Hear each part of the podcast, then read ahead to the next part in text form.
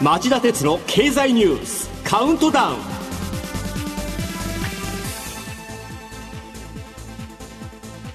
皆さんこんにちは。番組アンカー経済ジャーナリストの町田鉄です。今日はコロナウイルス対策で僕は自宅からのリモート出演となります。皆さんこんにちは。番組アシスタントの杉浦舞です私はスタジオに1人なんですがいつものようにコロナウイルス対策でマスクをして環境を良くするためスタジオの扉を開けて放送しています。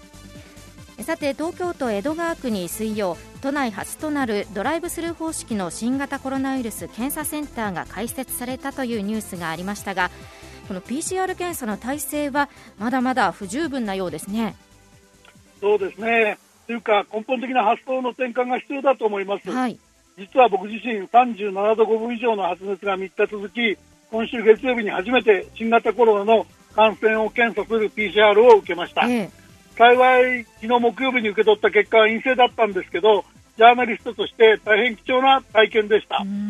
僕自身は人との濃厚接触の覚えもなく本当のところ毎年のように悩まされる喉の炎症が高熱の原因ではないかと疑っており電話でかかりつけ医にそう相談したんですが、そっちの抗生剤は誰かに取りに来てもらえば処方するけど例年より高熱だし年齢も年齢だし基礎疾患もあるんだから私の指示だと保健所に伝えて PCR 検査をしっかり受けてこいと指示されそれに従ったんです、はい、するとまず PCR 検査を受けさせてもらうこと自体が大きな壁なんだとよく分かりました。そもそも保健所の担当窓口には電話が殺到してて簡単にはつながりません。で、かかりつけ医の指示の話もようやく保健所から電話してもらい、確認してもらいましたが、この間5回電話でやり取りしなければなりませんでした。で、月曜午後遅くに検体後、木曜日に結果が出るまで4日もかかりました。この間、水曜午前中には40度4分まで上がり、朦朧としてました。これ、検査を受けるだけでも本当に大変なことなんですね。あれだけ政府が十分なキャパシティを確保していると言ってても、コロナ最優先の体制にするんならば、現下の状況では全く不足なんですね。で、その弊害として、別の発熱を伴う病気の患者が病院から締め出されちゃうからなんですよ。はい、高熱を伴う病気の人は、皆まず PCR 検査にたどり着いて、新型コロナウイルス干渉でないと証明してもらわないと、自分のしてほしい診療はしてもらえない体制になっちゃってるんですね。で僕の例もそうですが、たまたま昨日別件の電話取材をした取材相手も奥さんが高熱を出したところどこも診察してくれなかったと嘆いてました、現場の人々は持ち場持ち場で一生懸命やってくれてて文句言うつもり全くないんですけど目の前の患者を最優先で助けてあげるっていうのとは微妙に違った方向のベクトルを求められてるんだっていう感じが手に取るように分かりました。安倍総理、耳障りのいい言葉はもういりません。今はシーズン中、必要なら2度でも3度でも新型コロナウイルス感染症の PCR 検査を受けられるような体制が必要です。他の病気の治療をスムーズに受けられるようにするためにも、まずそういうふうに PCR 検査不足の解消をあの全力を挙げて努めてほしいなと思います。はい、で僕が取材したところ、検査できるキャパシティそのものはようやく確保されつつあるようなんですけど、検体の採取した場所から検査する場所への輸送に猛烈なボトルネックがあったり、うん、新型コロナウイルス感染症患者との濃厚接触などの感染が濃厚でないと、えー、窓口の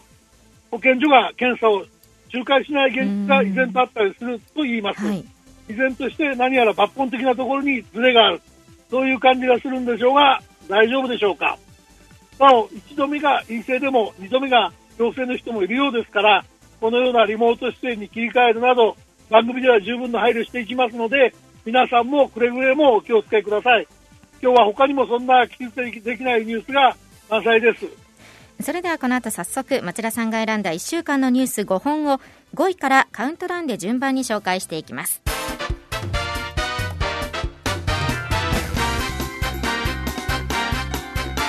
町田哲郎経済ニュースカウントダウンはい、えー、まず今週5位のニュースで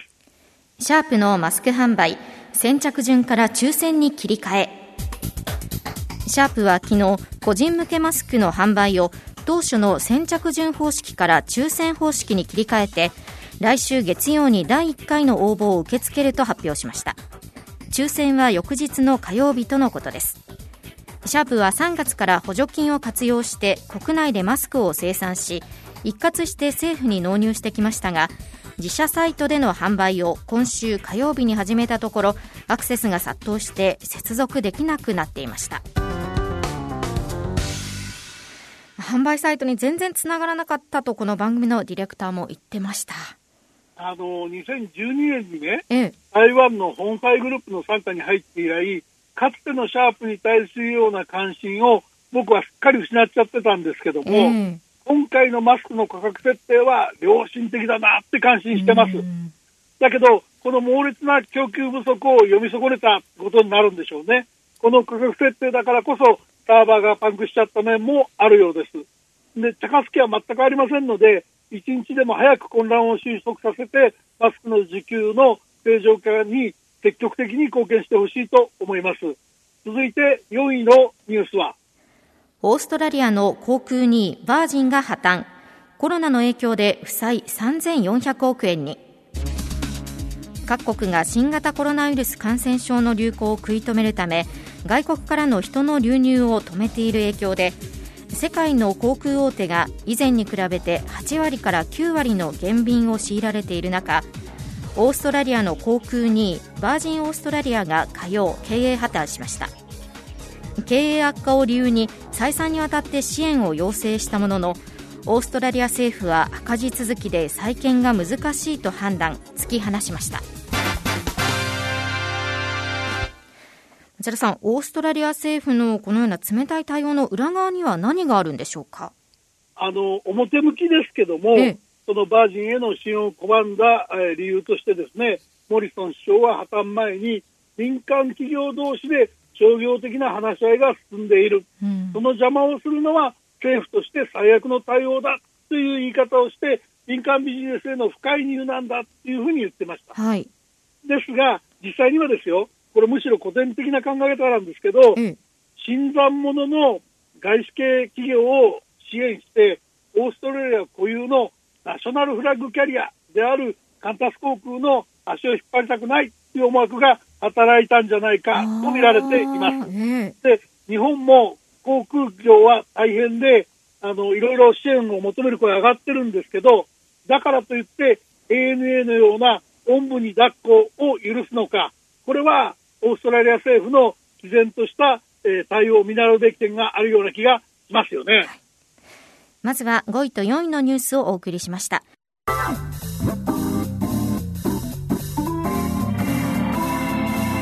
町田鉄の経済ニュースカウントダウン。はい、えー、では3位のニュースはこれです。ニューヨーク原油先物が初のマイナス価格に。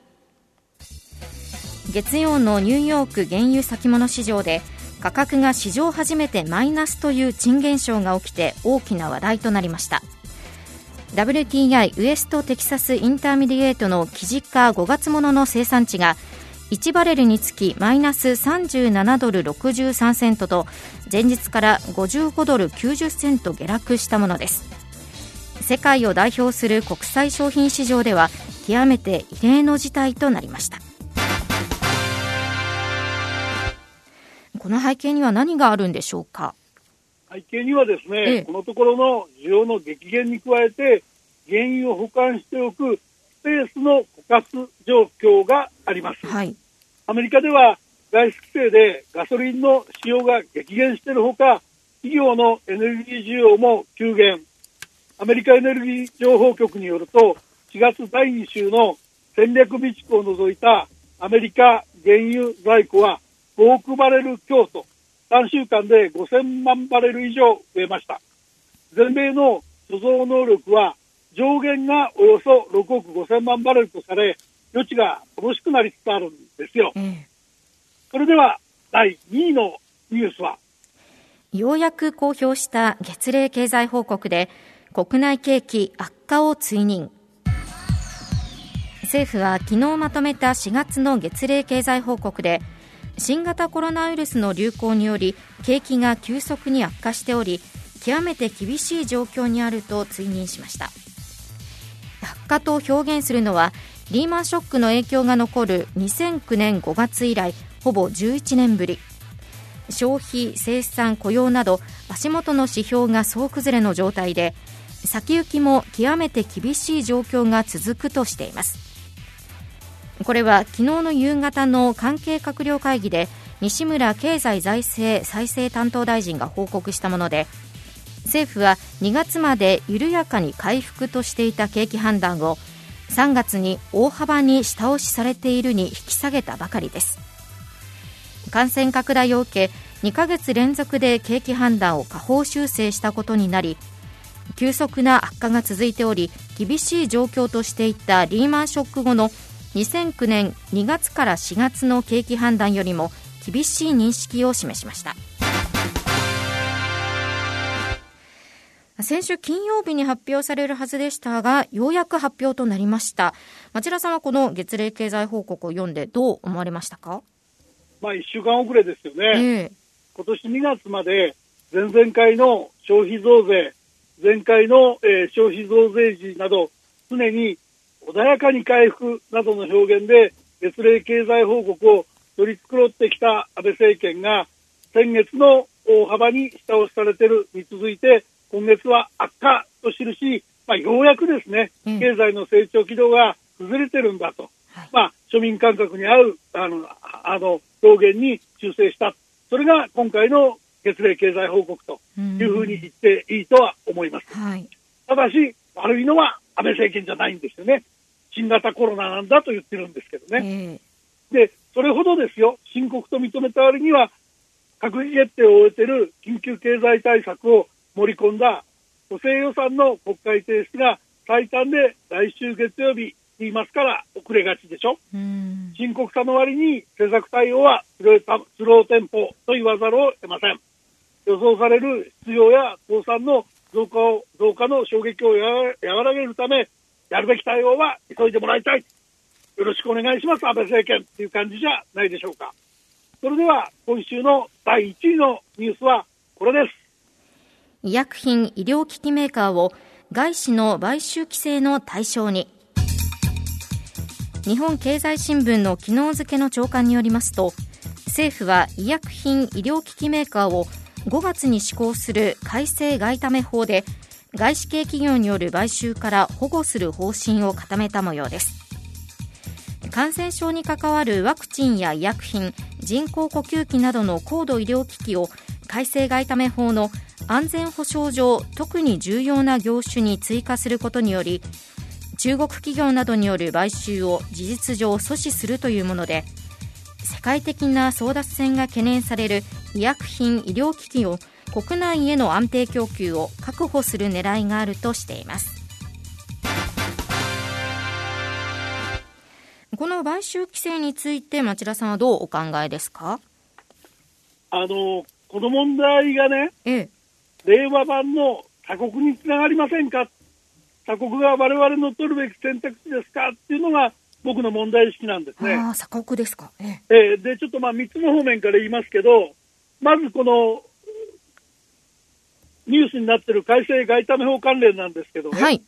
可決あの元の法律が可決成立したのは去年の11月なんですよ。もともとは原子力、電力、通信など安全保障分野に関わるインフラ企業への外国商による出資の規制を強化するっていう内容で、従来は10%以上出資しようとする場合に必要だった事前届での対象を1%以上に引き下げるっていう話でした。す、で、に出資した日本企業に重要な事業の売却や役員の選任を提案する場合なども事前届の対象にすると、まあ、規制強化を打ち出してたんですね。で、具体的にその財務省は3月半ばになって、その改正外為法の提唱例案を発表。外国金融機関などを除く外国人投資家が国への事前届が必要になる業種として12業種、武器、航空機、宇宙、原子力、サイバーセキュリティ、電力、ガス、通信をあの入れるんだっていう方針を明らかにしました。はい、で、今回は新型コロナウイルス感染症の蔓延の結果、これじゃ足りなくて、ここに医薬品や医療機器の重要性が高まってるから、上乗せしますっていう方針を打ち出したんですね。うん、でまあ、中国の買収構成に対して EU だったり、フランスだったり、アメリカだったりが、それぞれ輸出規制を強化してるんで、日本もこういうことがいるんだろうっていう理屈には一応はなってるんだけども、うん、だけど、自由なお金の流れを止めるっていう話には違いがないわけですね。で、あと2つなんですけど、はい、1つは、あの、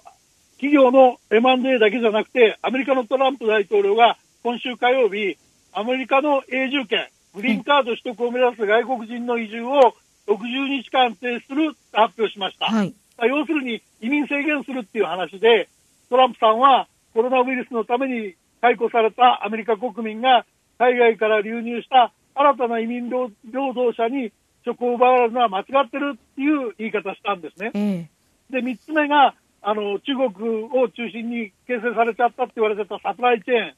日本なんかはこれを自国に呼び戻そうっていう動きを見せてるんですね。はい、で、先ほど紹介した、その、補正予算の中ですけども、あの、安倍政権は中国から、あの、設備や生産工場を日本に戻すんなら補助金出すよと、2200億円どうだっていうのを加えようとしてるんですけど、はい、こういうその3つの観点からやろうとしていることの帰結は、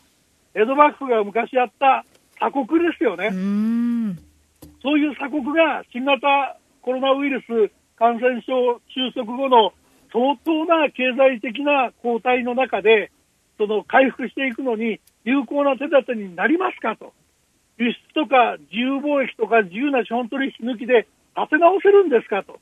それはだいぶ違うんじゃないかなっていう感じが僕はしています。なので、ええ、むしろそうじゃなくて、オープンな自由な取引を守りながら、感染症対策も打っていくことが大切になってくるんじゃないかなと思います。はい以上、町田さんが選んだニュースを5位からカウントダウンで紹介してきました。今週は放送後期をお休みします。この後5時35分からの町田鉄の経済ニュース深掘りは、またまたトランプさんのアメリカファースト主義 WHO への資金拠出停止は正しいのかと題してお送りしますそれでは再びお耳にかかりましょうさようなら